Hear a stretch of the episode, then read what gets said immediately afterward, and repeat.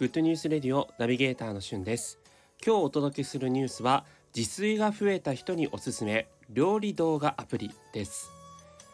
えー、自粛ムードということで外出してご飯を食べたりとか、えー、飲み会とかそういったものがね外で行うのがなかなか厳しい世の中になってしまいましたが、えー、そういった意味でこうお家でね自炊をする人すごく増えてるんじゃないかなと思います。とはいえ今までこう自炊にあまり慣れてこなかった人にとっては、まあ、レシピがあまりなかったりとか、えー、料理法があまりなかったとかでもう何作ろうっていう風にねてんてこまいになってる方もいらっしゃるんじゃないかなと思うんですがそんな方におすすめしたいのが料理動画アプリ今日は2つクラシルというのとデリッシュキッチンという2つの料理動画アプリをご紹介したいと思います。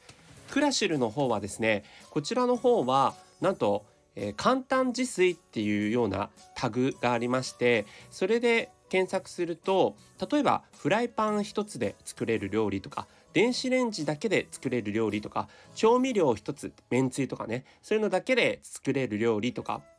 あと工程が5つ以内みたいな混ぜて切って混ぜてみたいな はい炒めてみたいなそういう形で、えー、簡単に自炊ができる料理っていうのもわーっとかなりメニュー豊富にあります。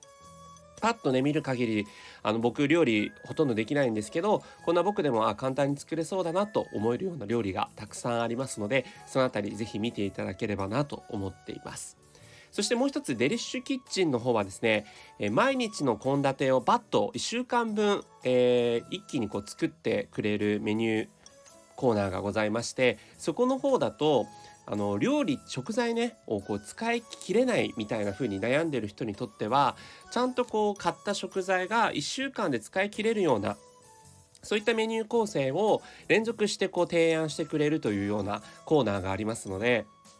いつもねあなんかあのー、ネギ買ったけど何使おうとかねそういう感じにこう思い悩んじゃう人にとってはそちらの1週間献立メニューっていうのは非常にえー、いいんじゃないかなというふうに思います。であの料理動画アプリってね、あのー、結構僕も使ってみて思ったんですけど料理初心者ってやっぱりこうなんかこうレシピだけ見ててもよくわかんないんですよね。なんかいまいちこうこれをなんとか切りしてこうやって混ぜて、えー、調味料をこうやって入れて完成みたいな感じで簡単に書かれてるものもいまいちやっぱりこう経験があまりないので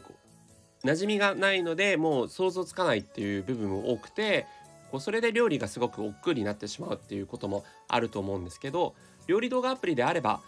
実際にこうイメージとしてねあのいろんなものがあのすぐに見てわかるのでそういった面で言うと自炊が苦手な人まだ慣れてない人にとってはレシピを見るというよりは料理動画アプリでまずはイメージをして実際に作るというのが非常にいいんじゃないかなというふうに思います。